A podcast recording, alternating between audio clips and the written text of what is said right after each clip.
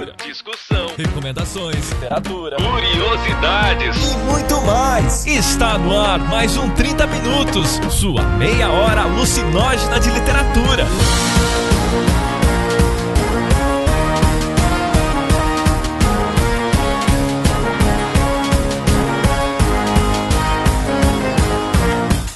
Apresentado por ele, que acordou de sonhos intranquilos, metamorfoseado em um japonês, Vilton Reis. Às vezes a pessoa, ela é acostumada a ler só literatura e ela vai ler quadrinhos não tem a intimidade com a mídia quadrinho, sabe? Ela não é acostumada a ler e tal. E a rainha da polêmica, Cecília Garcia Marcon. Ai, nossa, eu li, eu li o Nietzsche, aí vê, tipo, leu a adaptação pra mangá do Assim Falava Zaratustra da LPM Pocket. Desculpa, você não leu Nietzsche. Você não leu, ponto. Tendo dito isso, boa diversão. E ele, o Milhouse do podcast, Jefferson Figueiredo. A Cecília escreveu o Parece que existe uma pureza do Tarja Preta. Não existe pureza em nada, gente. A pureza tá na, no julgamento que a gente faz da coisa.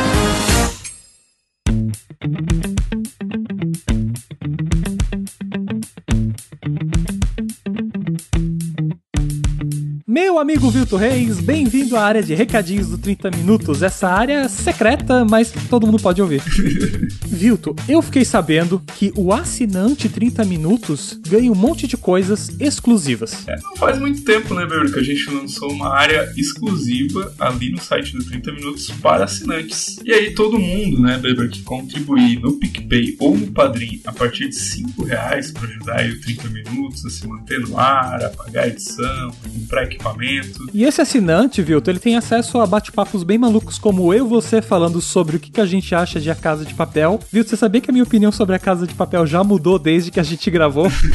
então, eu sou um pouco... Um pouquinho bipolar, Beber, editor bipolar. Ao longo do mês a gente quer so somar quase um 30 minutos inteiro extra pra vocês. Teve outros dois bate-papos com a Cecília também, Vilto. Num deles ela contou sobre o tecido acrobático que ela vem praticando ao longo dos últimos meses e quem acompanha lá nas redes sociais já viu as fotos. E também teve outro bate-papo onde ela falou de um livro da Mary Beard que mexeu bastante com ela e confirmou algumas percepções que a Cecília já tinha sobre as relações sociais entre homens e mulheres, historicamente falando, né? Então, gente, é um conteúdo bem legal assim. A gente tá querendo incentivar vocês mesmo a se tornarem assinantes do 30 Minutos, porque, né, assinantes são realmente quem recebe essas vantagens, como os nossos sorteios exclusivos de livro, Vilto Reis. É verdade, bebê. Por falar em sorteio, temos sorteio hoje para quem é assinante. Temos um sorteio de um dos livros livros que. Se lembra no passado que a gente tava com uma proposta de fazer sorteios de livros que vinham com a assinatura de todos nós? Eu não tenho muita memória, mas eu lembro disso. Mesmo. Não, eu levei os livros na tua casa e te fiz passar ali meia hora colocando dedicatória, assinatura para todo mundo. Então, e a gente vai retomar isso? Como é que vai ser agora? A gente ainda tem quatro desses livros que a gente pode sortear, então a gente vai sortear a partir de agora esses quatro livros. Então tá, Beber, então vamos pro sorteio de hoje. Quem que é o sorteado? E o sorteado dessa semana para receber o nosso livro com dedicatória dedicatóriazinhas é Diniz Bortolotto. Diniz, que saudade de você aqui, cara. Olha só, nosso apoiador aí já é de bastante tempo. Eu acho que o Diniz já assinou 30 minutos há tanto tempo, a ponto de a gente já ter episódios, sabe? Que basicamente foi o Diniz que ofereceu para vocês.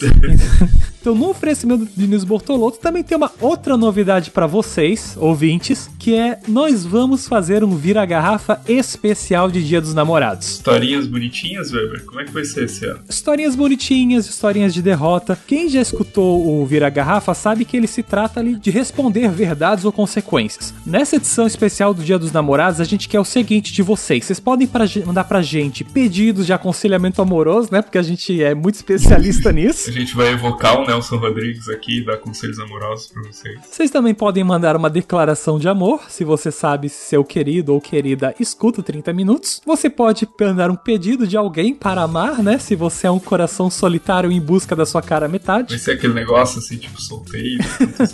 se a pessoa quiser, está aberto para ela mandar uma mensagem assim. E também você pode contar suas histórias pra gente. A gente quer histórias sobre amor. Histórias de derrotas amorosas, histórias de sucesso amorosas, histórias de dia dos namorados. Mandem suas histórias, mandem seus pedidos de conselho amoroso pra gente montar um programa super divertido para vocês e vocês vão ter ali sua história figurada nas vozes de Cecília Garcia Marcon, José Figueiredo e Vilto Reis e talvez eu, né? Num vira-garrafa especial de Dia dos Namorados. Participem, galera!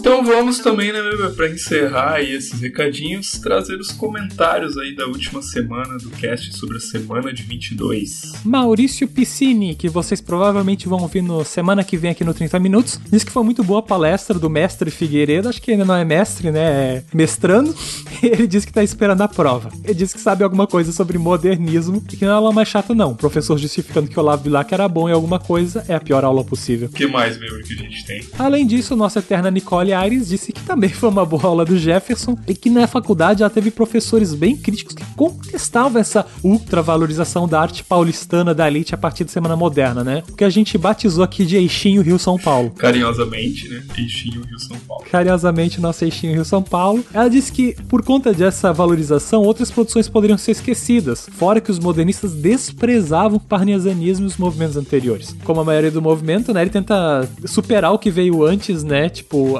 abandonar o que veio antes. Ela diz que gosta muito do conceito de antropogia do Oswald de Andrade. É um modo criativo de definir arte brasileira. Bebemos da fonte europeia, mas sabemos nos diferenciar com elementos nacionais. Abraços em todos. Eu, eu acho, cara, que essa participação aí nessa aula do Jefferson, né, que foi um podcast um pouquinho diferente, foi bem legal, assim, e acho que também fica como conteúdo de estudo, entre aspas, né, de estudo divertido de um tema que não é tão divertido, assim, de se falar e de se trabalhar. E afinal de contas, não é um tema tão abrangente, é um tema bem pequeno e tão pontual que 30 minutos só sobre ele já, já deu para falar tudo e até mais um pouco. Isso aí. Se vocês quiserem temas semelhantes a esse, quiserem sugerir, a gente tá aberto aí a receber sugestões, sempre. Isso aí, pessoal. Lá no grupo tem um post exclusivo para mandar sugestões. Você podem clicar lá no topo e mandar sugestões. O que mais gostamos de ter aqui é a presença de vocês, tanto como assinante, como participando nos comentários e também no episódio especial de Dia dos Namorados. Mandem suas histórias. Por hoje é só, Vitor Reis? Por hoje é só, né? Não, só não. Ainda tem o um cast pela frente. Vamos lá? Eu fico aqui e vão lá vocês.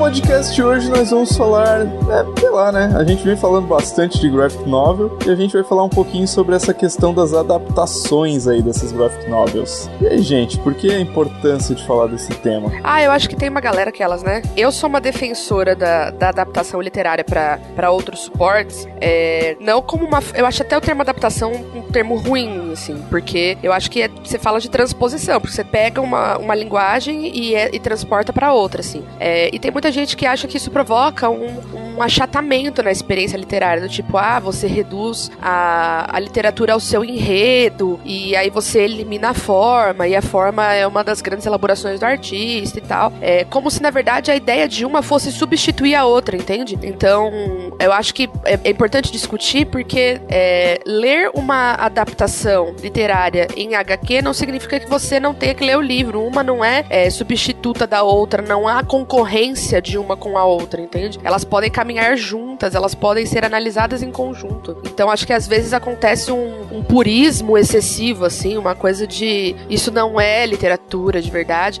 que tem muito a ver, na verdade, com o status dos quadrinhos mesmo, né? Que não, não conseguiram ainda atingir um lugar de prestígio acadêmico mesmo. Acho que ainda é uma coisa que tá acontecendo. Então, aí quando você fala, ah, não, vou pegar Os Miseráveis do Vitor Hugo e transformar isso num, numa graphic novel, parece que você tá falando que Cristo não é filho de Deus, entende? Ah, eu queria falar uma coisa assim, que é, na, na esteira do que você falou, e, e, já queria fazer um disclaimer, não é um disclaimer, mas muito do que eu vou falar hoje é baseado num livro específico que eu estudo, que eu acho bem legal, que a gente pode discutir a, a ideia que a Ceci falou, que é a, a, teoria da adaptação da Linda Hutchell, que é a autora que eu estudo no mestrado, basicamente, e ela fala de basicamente da ideia de transposição, etc, e ela fala de, digamos, adaptação ou de transposição, se a gente quiser discutir num sentido mais, mais amplo, assim. E eu queria deixar uma coisa bem clara, que eu acho que a gente já falou isso em adaptação de, de livro para filme, de várias adaptações, mas ou de transposição, enfim, que é o seguinte: existem algumas coisas que a gente tem que deixar bem claro. Quando vai do livro pro filme, ou do livro pra graphic novel, não existe essência. Existe o que tu acha interessante de transpor do A para o B. E depois existe, sei lá, digamos que a Sense vai fazer uma, uma transposição do Orgulho e Preconceito pra graphic novel. Tem a Cecília escolhendo o que ela, a partir de ser indivíduo, vai passar pra essa adaptação ou pra essa transposição. Deem a palavra que você preferir. Sendo eu que escolho, no caso, são as escolhas certas. Né? É, certas e humildes. Mas aí tá, a gente tem que contar tudo isso, entendeu? Porque eu, e aí tem a terceira coisa que é mais importante, a gente tem que pensar é público, querendo ou não. Quando a gente faz esse tipo de movimento de pegar algo do, do meio A e pôr no meio B, a gente vai ter que cortar, mas a gente também tem que pensar no público que vai receber isso. Então, ah, mas e o. E sei lá, o Dickens e o Machado. Gente, o Dickens e o Machado. Eles morreram, velho. Acabou. É, não, assim, falando assim de uma forma bem simples. O Dickens e o Machado, um, eles estão mortos, que nem você falou. Se vocês não lembraram. Ah, mas o Milton Ratum. O Milton Ratum não importa. Porque. não tá morto, tá? Não, não, não é tá morto, mas aí que tá, tipo, ele não importa no sentido que no momento que tu, tu permite isso, tu sabe que teu texto vai ser modificado. O que não é algo nem bom e nem ruim. Depende do, da perspectiva que tu põe e da proposta também. Às vezes pode dar ruim, mas às vezes dá uns bagulho bem legal. Então tem que pensar nisso, entendeu? Eu acho que o que acontece é que o pessoal tem uma expectativa de que a adaptação seja equivalente ao seu primeiro meio, né? Então que, ah, veio um que eu tenho e que eu acho legal. Veio o Grande Sertão Veredas, que o Guimarães escreveu tal. Até hoje eu quero ler, porque às vezes fala tanto desse livro, mas eu não sou rico, desculpa, gente. Não, mas ó, eu, eu já falei que eu comprei numa promoção parcelada, já contei essa história. E aí, beleza, veio isso antes. É impossível. É, assim, ó, você, tem como você comparar picanha e petit gâteau? Não tem. Picanha é melhor, né, gente? De, quer dizer, depende do momento, enfim, né? Depende do contexto, do momento, né? Não é? Enfim, eu dou esse exemplo pra, até, até pros meus alunos, porque é, no nono ano, o projeto deles de mostra cultural da Festa Primavera é fazer análise de transposição, de adaptação de literatura pro cinema. E aí, uma das coisas que eu converso com eles é assim: entendo que vocês não têm, tipo, ah, eu acho que essa adaptação é fiel. Querido, fidelidade a gente exige do crush, de Deus, a gente oferece, mas a gente não exige nesse tipo de processo. Então, acho que boa parte da frustração das pessoas é quando elas vão para uma nova formatação desse, desse conteúdo, né, em uma outra linguagem, e aí elas querem ver uma equivalência, e sendo que essa equivalência é impossível, não, não importa. Vou, um exemplo que eu dou para os meus alunos quando a gente faz análise é o menino do pijama listrado. Coisa mais simples. Menino do pijama listrado é a história do, é, do garotinho que conhece um outro garotinho que está no campo de concentração. Só que o Bruno, ele não tem a ideia de que existe campo de concentração, nazismo e tudo isso. Para ele, aquilo é, é, é, muito distante, porque ele é criança. E o narrador respeita isso. Então, quando a gente vai caminhando junto com o menino, a gente vai ficando um pouco às cegas também. Do, tipo, a gente não tem muita certeza, demora um pouco para saber que a gente tá na Alemanha nazista. No filme, a primeira cena que mostra são, são os meninos correndo e aí tem uma casa com a bandeira da Alemanha nazista. Acabou, tá dado já. Então não é uma questão de fidelidade, é uma questão de que uma linguagem suporta algumas coisas e a outra não. E na HQ, que também é um gênero misto no sentido de usar os elementos não verbais, né? Isso vai acontecer também. Então, quando a pessoa vai esperando pureza, esperando fidelidade, aí ela já foi, já foi toda errada, entendeu? Porque não vai acontecer, é impossível, sabe? Não tem o que fazer. Tem uma coisa que eu quero falar da Ceci, a Ceci falou que é, acho que é o ponto crucial que a Ceci falou. A palavra que eu acho que mais me dói quando a gente pensa nisso, que é o seguinte: pureza, gente. Tu tá, se tu quer ler essa a pureza do Machado, então vai ler Machado não enche o saco, sério mesmo. Quer sentir a mão do Saramago? Jefferson já ensinou. é, tu quer sentir a mão do Saramago? Vai ler Saramago. Ah, mas é porque eu queria ver como é que ia ficar. Ah, tu pode. Entre o que tu quer e o que vai ser, é bem diferente. Existe um bom espaço entre um e outro, entendeu? Ah, mas eu queria ver como é que o Machado ia ficar numa graphic novel. Então tu não vai ver, porque tu vai ver uma ideia do Machado que é transcodificada em texto, em texto escrito, mais especificamente, que ela vai ser transcodificada num, num meio bem diferente, com imagem que tu vai perder. Ah, mas tu vai perder a poesia. Óbvio que tu vai perder a porra da poesia. Não é texto escrito, é texto visual, é imagem. Então tu vai, tu vai ter essa perda, se tu quiser colocar, mas tu vai ter outros ganhos, entendeu? Não existe pureza. Eu tenho um certo ranço quando a gente fala de pureza, porque parece que existe. A Cecília escreveu o, o Tarja Preto. Parece que existe uma pureza do Tarja Preto. Não existe pureza em, em nada, gente. A pureza tá na, no julgamento que a gente faz da coisa. Ei, eu sou pura assim, aquelas. Ah, nesse ponto eu não vou nem contar se a Cecília é pura, porque depois que eu conheci ela e o César, olha, eu vou dizer assim, ó. Ainda bem que eles não são.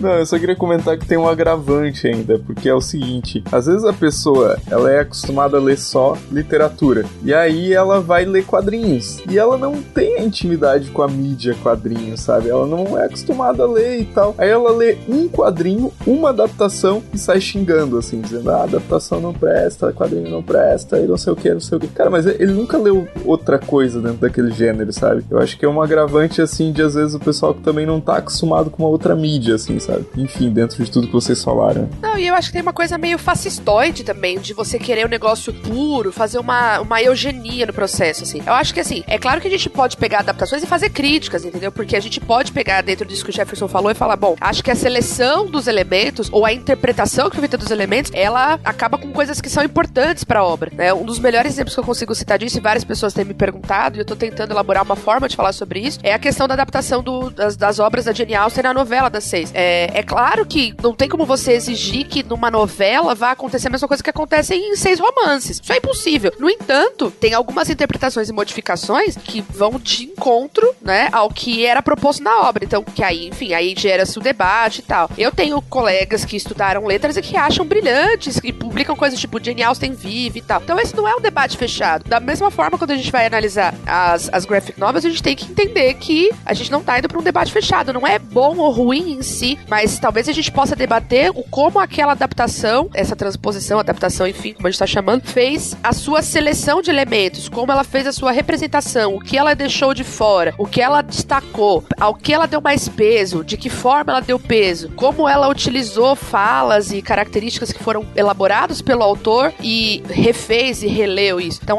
isso é passível de debate. Então, acho que a coisa ela não é boa ou ruim em si. Talvez seja esse o grande equívoco que acontece no debate da questão das graphic novels. Acho que isso e a galera que fala, ah, porque quem lê a graphic novel faz as pessoas não lerem literatura. Porque aí a gente entra naquela galera que fala, ah, o rádio vai acabar porque agora começou a TV.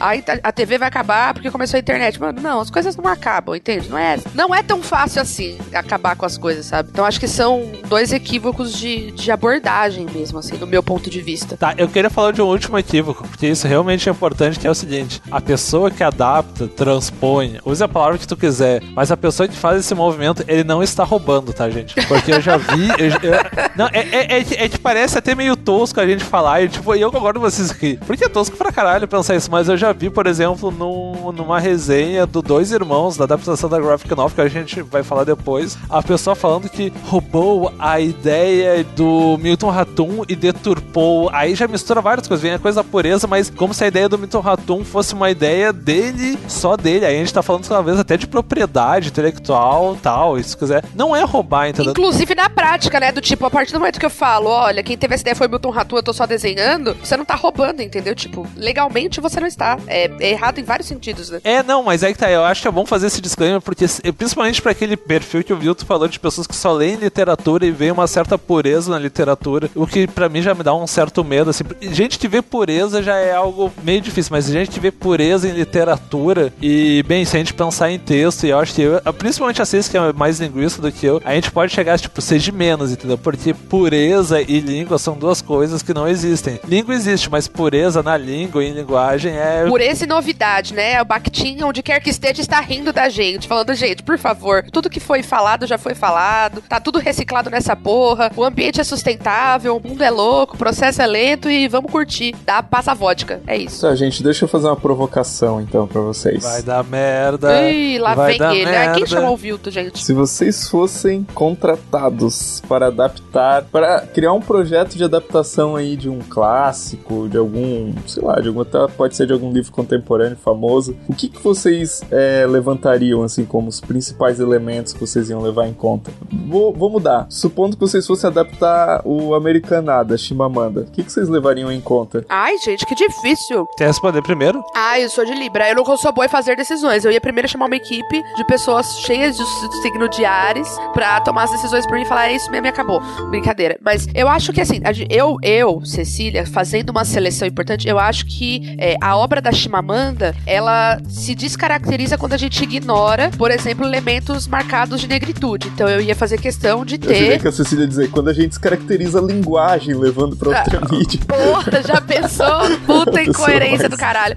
Não, uma coisa que é importante num projeto desse, eu acho que é primeiro ter representatividade na equipe. Então, ter negros na equipe decidindo isso comigo. Primeira coisa. Segunda coisa, garantir que a estética dos personagens esteja de acordo com esses elementos de negritude que são muito impactantes na obra da Chimamanda. A seguir, eu acho que tem um outro elemento que é muito importante, que é o feminino. Então, eu ia me concentrar nas valorizações e nas, nos conflitos de feminilidade que ela exacerba no Americaná. É, então, a minha seleção ia ser pautada, acho que por esses dois referenciais a princípio, assim, pensando de bate-pronto. Na minha coisa, assim, a primeira coisa eu acho que eu pensaria que eu, assim, eu acho que eu faria basicamente a mesma coisa que a Ceci faz. Ele tá me copiando, tá colando minha resposta. Mas tem uma coisa que eu acho que eu faria primeiro, antes de tudo, que é pensar, fazer a pergunta óbvia, que é o seguinte: uh, para quem eu estaria adaptando? Porque querendo ou não, ah, mas tá adaptando um livro pro, pro um público leitor. Tá, mas qual público? Porque isso vai levar a várias escolhas que, por exemplo, no momento que a Ceci falou de escolher a equipe, etc., todas essas pessoas vão ter que pensar, tá, eu vou, mas eu vou focar isso, apresentar as questões que a Chimamanda mostra em que nível. Eu vou tentar mostrar o máximo que ela tentou mostrar, eu vou ter que adaptar para um, pra um público mais simples, sei lá, tipo, adolescente,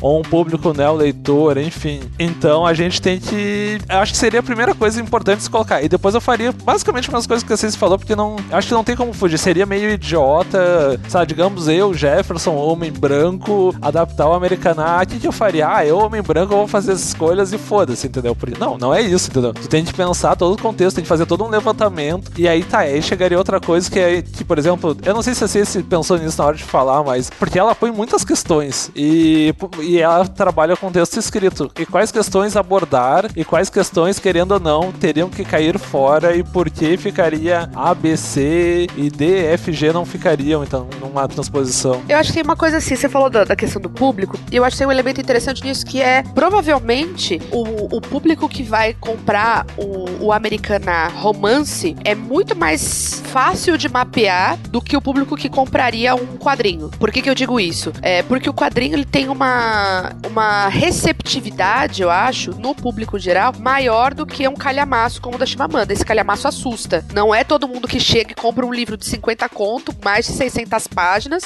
e fala, não, beleza, é isso que eu quero pra minha vida, entendeu? Tipo, não é assim. Não é todo mundo, não. É bem pouca gente. Exato, exato. O valor é alto, o, o, tamanho assusta. Eu acho que existe, acho que existe uma coisa de é, da imagem e da construção do, do, do Americaná como um todo, e de outros livros, isso vale para os miseráveis, vale para o ensaio sobre a cegueira. A pessoa abriu o livro, viu aquele monte de frases sem pontuação, aquele texto blocado do Saramago e fala, mano, não vou nem chegar perto dessa porra. E o quadrinho, ele, ele é mais amigável nesse sentido, porque a imagem e a história em quadrinho, elas têm uma. Eles produzem uma memória até afetiva mesmo no, no leitor, no, no, no, leitor potencial, muito maior. Então eu acho que é mais difícil de mapear quem chegaria. Eu acho que é claro, você tem que ir com um projeto pensando, bom, se eu vou fazer um americana para kids, eu tenho uma linguagem. Se eu vou fazer um americana para adultos, enfim, é outra coisa. Mas eu acho que é mais difícil mapear o público que quadrinho, porque eu acho que tem muito público residual, sabe? Que vai chegar no teu, no, na tua graphic novel sem que você tenha a menor ideia de como, por quê e por que, que essa pessoa comprou isso, sabe? É, tecnicamente, eu, eu tenho amigos que são quadrinistas, assim, e uma vez conversando, eles falaram assim: ah, você, você, você é professora de literatura e você compra essas adaptações? Aí eu contei por que, que eu compro as adaptações e tal, tem a ver com o meu trabalho, tem a ver com querer valorizar o trabalho também, porque eu, eu gosto, querer conhecer, etc. Eles falaram: é, porque essas adaptações elas não são feitas para você que estuda literatura e tal. Não são feitas para você, são feitas para outro público, porque se, no mapeamento se vê que elas são para formar o leitor, para oferecer uma aproximação com os clássicos, blá blá blá, insira aqui seu clichê. Nós três que estamos aqui não somos vistos como o público que compraria ou que gostaria de ter essas adaptações literárias pros, pros graphic novels, sabe? E mesmo assim a gente consome, então acho que tem essa dificuldade aí de, de prever, entende? É, uma, uma questão bem complexa. Mas também, tipo, qual o problema de eu pensar, ah, eu não li nada do Milton Ratum e daí resolvi pegar o Dois Irmãos para eu ter um contato com a obra. Tipo, não é a obra do Milton Ratum, mas mesmo assim nenhum, né? Eu acho que tem essa clareza de que você ler o, o que os gêmeos criaram lá, pro, a, a graphic novel dos dois irmãos, não é ler o Milton Ratum. Então é importante ter essa clareza. Você não está lendo Milton Ratum. Ponto. Isso é importante. Até por uma questão de clareza e de valorização das duas obras, de valorização do Milton Ratum e dos gêmeos. Tem que conseguir. Eu acho que é importante essa clareza. Mas eu não sou da auditoria, eu não sou da Polícia Federal de observação de credencial literária, entendeu? Ah, mas você não. Ah, você tá aqui lendo quadrinho. Puta, vai ser fiscal de cu assim no inferno, entendeu? Pelo amor de Deus. Coisa chata, entendeu? Sabe? Ah, por favor. Então acho que comece por onde você quiser, lê o que você quiser. Cada um é dono de si, entendeu? Acho que a única, único disclaimer, já que o Jefferson adotou essa palavra para o cast de hoje, o único disclaimer é ler o autor não é ler sua é, adaptação para graphic novel. Uma coisa não equivale à outra, né? Então, ah, nossa, eu li várias eu li, eu li o Nietzsche, aí vê, tipo, leu a adaptação para mangá do Assim Falava Zaratrusta da LPM Pocket. Desculpa, você não leu Nietzsche. Você não leu. Ponto. Tendo dito isso, boa diversão. Nossa, eu nem sabia que existia esse tipo de adaptação. Existe até o Manifesto do Partido Comunista mangá. Ah, isso é engraçado pra caralho, porque. Porra! Não, ele é engraçado porque é mangá, entendeu? Tu não é, é, é, gente, só que vai explicar isso, vai, vai dar o Manifesto do Partido Comunista pra doutrinar criancinhas de 10 anos. Quer coisa melhor do que um mangá? É genial essa ideia, gente. É perfeita para professores doutrinadores. Não que eu seja uma, mas.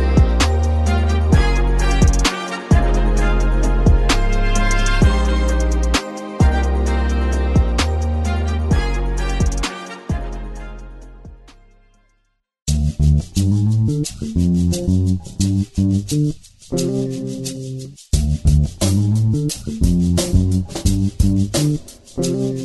Certo, e não adianta a gente ficar aqui discutindo se a gente também não indicar, né, adaptações. E nesse momento eu passo a palavra pro Jefferson, já que eu acho que quando chegar na Cecília vai vir uma listona maravilhosa. Tá, eu vou fazer uma, uma indicação agora, e se a Cecília não comer todo o tempo, nem ouviu, eu faço mais umas outras depois. Uma que eu lembrei, que eu tive que procurar o nome do cara, eu li em inglês, mas é uma adaptação do, da metamorfose do Kafka pra graphic novel do Peter Kumper. E é muito foda, cara, porque ele transforma a metamorfose no. Como é que eu vou explicar agora a ideia que eu, que eu acho que ele tem? Ele, ele transforma, ele tira alguns trechos, assim, da narrativa, aquela que a gente pensar do Kafka, mas ele foca muito em não diálogos, entendeu? E é uma adaptação, além de muito bonita, assim, pelo desenho, ele foca mais uma coisa que eu acho muito legal quando eu vejo em, sei lá, em qualquer coisa que tem imagem, que é a ideia do olhar. Tem vários olhares do, do, do Gregor olhando para a família dele, das, naqueles momentos mais mais dramáticos que o Kafka descreve, o olhar do, do Gregor, ele põe uns olhares muito significativos. E eu, eu peguei isso emprestado de um amigo meu que faz, fazia direito, hoje faz filosofia, que é o Edson. E é engraçado porque ele fala assim: ah, e tem uns desenhos legais, não sei o quê, mas tem uns olhares meio estranhos. E quando eu fui ler, na verdade, os olhares estranhos para mim, que são literatura, são onde ele falava mais, onde ele conseguiu traduzir na, naquele meio dele, falar da, sei lá, do sofrimento do Gregor ou do, do sentimento que ele sentia de não se compreender naquela situação e naquela relação com a família dele. Massa. Massa, gostei assim, ó, o cara abre o coração e assim se fala, massa, meu, porra, mano. Massa, o que você falou é que eu não vi, né, não tenho, fiquei curiosa, elogiei a tua descrição, o que, que eu vou falar, não vi essa adaptação, porra. Eu acho que tem, assim, se vocês colocarem Peter Cooper, é com K e The Metamorphoses, vocês acham pra, pra baixar em PDF, não... Olha, ele tá como... incentivando a pirataria. Óbvio que sim, gente. Só não pirateia os nossos livros, tá? O resto pode piratear à vontade. Agora você vai tu no cu. Não, mentira, gente. Só de vez em quando. Só não contem pra gente, acho que é legal, assim, não saber. Ou contem. E aí, Cecília, você quer indicar um? Ai, gente, só um. Ó, já indiquei a adaptação do Grande Sertão Veredas. Tem uma série de adaptações bem curtinhas de Brás Bexiga Barra Funda, O Alienista, Cartomante, etc. Que são o que eu comprei em sebos, que são bem legais. É, tem essa série da LPM Pocket de mangá, que eu acho interessante, principalmente para crianças. Esses comunistas. Oh, desculpa. ah, eu sou terrível mesmo. É, eu tenho alunos com necessidades especiais, então a maneira de incluí-los nas discussões literárias é oferecendo esse suporte que vai fazer com que eles entendam o enredo e que eles consigam participar de discussões e atividades com os amigos. Então tem essa possibilidade. A LPM Pocket também tem, a gente estava comentando, eu e o Jefferson, antes de começar a gravar, uma outra linha de adaptação, que são capas azuis, né? Capas duras tal tal, que tem os miseráveis, Robinson Crusoe, Guerra e Paz e tal. Guerra e Paz eu acho uma adaptação bem boa. Acho que, puta, pensa em você pegar Guerra e Paz e transformar numa graphic novel. Brasil! Eu, imag- eu imagino a equipe assim, tá, gente? Eu tenho esses. Aí dá aquele barulhão, não lembro caindo na mesa. Bom, esses 10 esses 10 capítulos você só tira. Não, o que, que eu faço com isso? Ah, então ele atravessou a floresta. É basicamente isso. Foi porque deve ter sido assim. Hum, o que, que a gente faz agora? Deve ter sido um processo criativo fantástico, né? Tipo, gente, a primeira coisa, vamos abrir uma vodka pra baixar um espírito aqui. Eu ia chegar pra galera e dizer, deixa tudo em 100 páginas, daí a gente começa a conversar. Nossa, o meu tá falando cu pra caralho. Nossa, é, o Vilto ele só nasceu pra ser chefe, né? De- nasceu pra ser chefe. Ai, reduzam tudo a 100 páginas. Me chamem quando o trabalho estiver concluído. É por aí, cara. Filho da mãe. É assim que se faz, faz isso aqui e pronto. Agora, uma que eu particularmente amo de paixão, sou louca, alucinada, é, é a graphic novel do Curioso Caso de Benjamin Button. Eu acho que existem algumas nuances da história, do conto, e não do filme com o Brad Pitt, porque aquilo lá, francamente, francamente, é difícil de aceitar. Ele tá lindo? Tá lindo. Mas aquilo, né, enfim, só pegaram um ele- ah, Na seleção fizeram um elemento do conto, que é o cara nascer velho e rejuve- rejuvenescer. De resto, nada está no. Nada. Isso é ruim? Não, o filme é divertido? É, mas por favor, né? E o, o quadrinho, ele consegue captar exatamente ó, um elemento que eu acho muito importante da história, que é o bizarro, né? O bizarro que é o Benjamin Button nascer idoso com barba. Tipo, ele nasce um velho com barba mesmo, assim, sabe? De 1,70m, sabe? Então, tipo, pega uma situação muito bizarra e aquilo com a imagem parece que amplifica, sabe? Quase como se ligassem um fone de ouvido lá em cima pra gente. E a hora que a gente vê aquela mulher parindo um velho, você fala, mano do céu! Assim, e o desenho é belíssimo e ele vai conseguir traduzir todos os pontos que o Fitzgerald planejou colocar na, na história, que é o fato de que esse processo de inversão, ele é tão doloroso quanto viver normalmente. Ou seja, a vida é uma bosta, não importa se é de frente pra trás, de trás pra frente, sabe? Não existe um ponto da vida do Benjamin Button em que ele seja plenamente feliz. O tempo todo ele tem que lidar com os conflitos de não estar com o corpo adequado ao que ele quer viver, assim. E as imagens são. O desenho é bem realista, assim, sabe? Tu Ele- falou bem realista em boletos? é, olha, ele tem boletos pra pagar na história, é bem triste, bem trágico. Imagina você velhinho, criança, você sendo um velho com o corpo de criança tendo que pagar boleto, que judiação. É, não é para todos, entendeu? É para poucos. E eu acho que o, desenho ser bem, o traço bem realista, ele dá ainda mais esse choque de você olhar uma história bizarra, impossível e com um traço como se fosse uma fotografia, assim, sabe? Então é uma das minhas adaptações favoritas, que é do coração, assim. E aí quando eu coloco na caixa de, da biblioteca de sala pros meus alunos, eles piram foda, porque a capa é o, o Benjamin, é um berçário, aí tem nenês, nenês, aí o Benjamin Button no, no meio, assim, sabe? Tipo, barba, tipo Dumbledore, assim, cabelão comprido branco, barba longa branca, e com as perninhas, assim, encolhidas pra caber na cama, entendeu? Então a capa chama muito a atenção, os alunos ficam malucos, eles leem a história e ficam chateados e tal. Enfim, então é uma, uma graphic novel que eu recomendo. Pronto, acabei minha palestra. Eu preciso lembrar que a gente tem um cast sobre dois irmãos, né? Que o Weber vai colocar aí é, no post pra quem quiser ouvir. O Vilto tá tão chefe que ele tá dando ordem pro Beber à distância. Vocês estão percebendo isso? Nossa, eu faço isso desde o primeiro podcast. O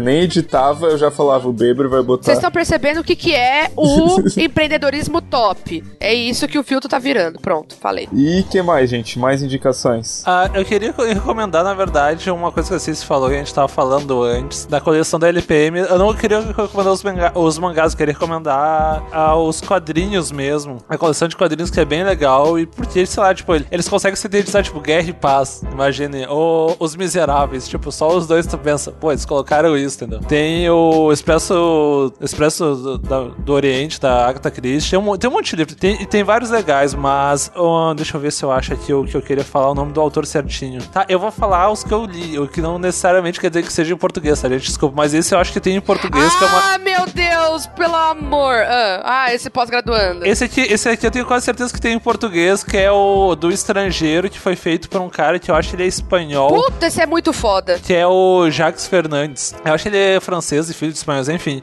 Mas é uma adaptação do estrangeiro que ganhou até uns prêmios de literários e de, de desenho na França, porque ela consegue manter o que não seria essência, mas seria assim, digamos, acho que o, a ideia que tu lê no romance central que é a transformação do personagem pra aquela situação absurda que ele tá passando, que é lá aquela, aquele julgamento, não pelo que ele fez, mas pelo que ele é, etc. É uma graphic novel de 2011. Eu não sei se a Ceci já leu. Já eu tenho, ela é. Nossa senhora, é muito boa, eu gosto muito. É, e, é, e, tipo, ela é muito bonita, porque principalmente a capa dela, que é. A capa dela eu acho que é um bom resumo que ele fez o desenho da, da praia em si, que é onde acontece o crime, que tem o plot que vai levar toda a história pra segunda parte e pro julgamento. E tu pode analisar várias coisas, digamos assim, desde as, a decisão de cores dele até, tipo, fazer a praia passar bem no meio da capa e ele olhando pro lado, digamos, vazio, que é o lado do mar, etc. Que é o lado que normalmente a gente não tá. A gente pode fazer várias análises disso. E tem vários desenhos durante a durante a, a adaptação a, da graphic novel que tu vê que ele tá olhando para um lugar que a gente nunca consegue ver. Que na verdade, que pelo menos na minha leitura, assim, é, é a tradução que ele conseguiu fazer desse do Merceau olhando para outro lugar que a gente não tá pensando naquele momento, mas o personagem tá pensando. É uma boa tradução, se tu quiser colocar. É, você falou agora desse daí e eu me lembrei de uma que eu comprei porque eu fiquei tipo, ah, quero ver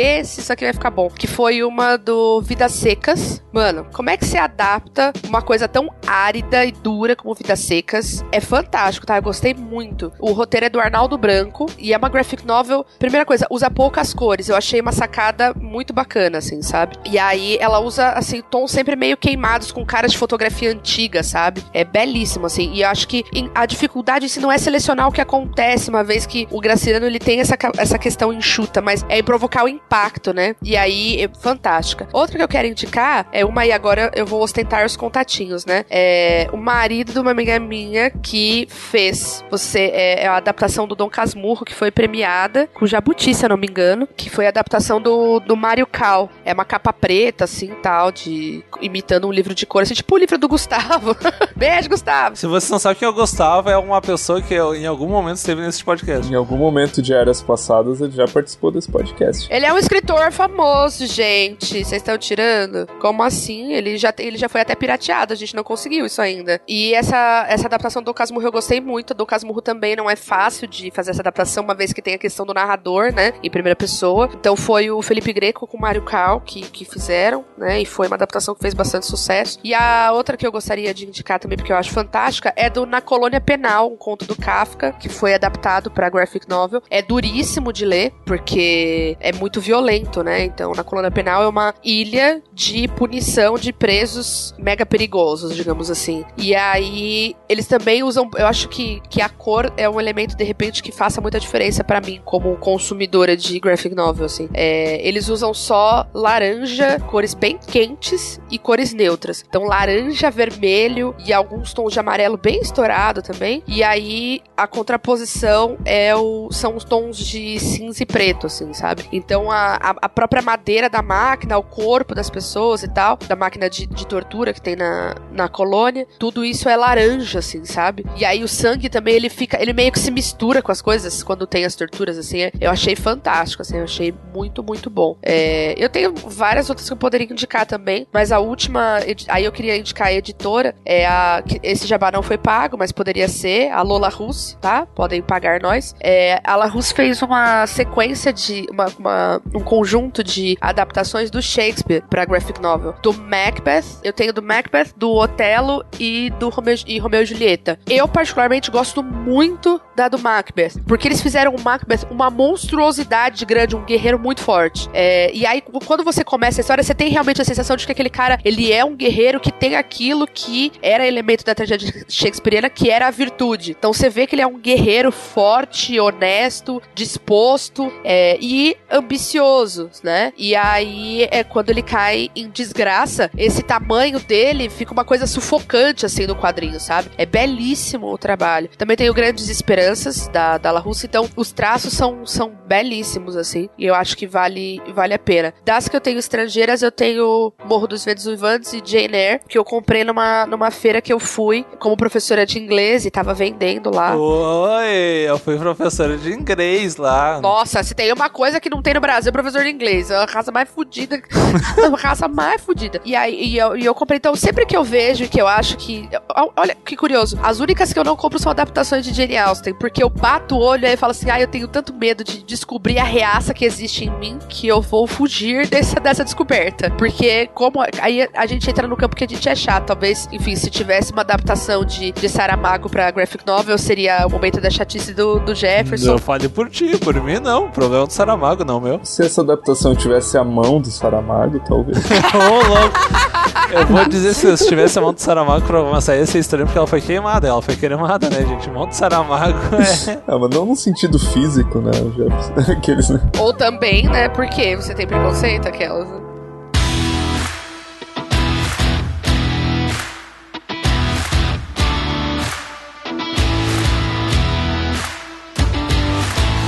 Esse foi o nosso podcast sobre adaptações literárias e é, adaptações literárias para graphic novel, né? Importante. É, vamos adaptar o host agora, porque o host não tá se adaptando ao que ele tem que fazer. Comentem se vocês conhecem outras adaptações e qual a opinião de vocês também, se vocês gostam, se vocês não gostam, enfim. Indiquem adaptações para crianças, né? Pra eu já começar a me preparar para comprar. Pobre, Manuel, cara. Tem os anti-heróis e as anti-princesas, que são fantásticos. Tem Che Guevara, Eduardo Galeano, Frida Kahlo, Clarice Lispector, eu acho maravilhoso. São biografias desenhadas de anti-heróis. E tem História de Ninar para Garotas Rebeldes, que o Emanuel é um garoto, porém, né, nada impede que ele conheça história de mulheres muito fantásticas, que ajude a tirar a história feminina da invisibilidade. Então, histórias para crianças, aí é comigo mesmo, porque eu sou a louca. Só quero dizer, indiquem coisas e salve o Emanuel do Vilton enquanto é tempo. Então é isso, minha gente. Esse foi o nosso podcast de hoje e até o próximo programa.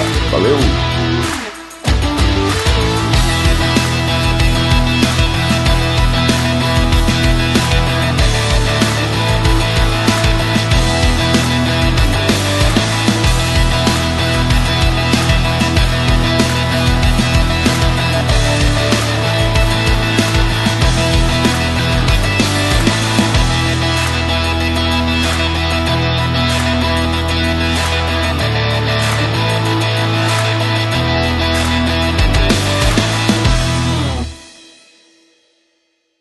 Eu queria pedir desculpa por quinta passada, falando nisso. Não, sério, eu queria pedir por, desculpa por quinta passada, porque o bagulho foi meio tenso, gente. Se pá, quinta passada eu passei dos limites. Essa gente que entrou na faculdade agora e tá curtindo. Não, eu passei muito dos limites. O Vilto já é o pai de família, entendeu? Ele não tem. Ele não, agora ele, ele vai começar a dar conselho pra gente, falar que no tempo dele era diferente. Você vai ver, Jefferson. Mesmo a gente sendo mais velho que ele. É, eu sou mais velho aqui e eu não tenho nem mais cabelo, então me respeito. Tá começando a surgir os primeiros cabelos brancos, cara, do lado da minha cabeça. Bom, a minha esperança é que eles vão cair, né? Então, como todo o resto.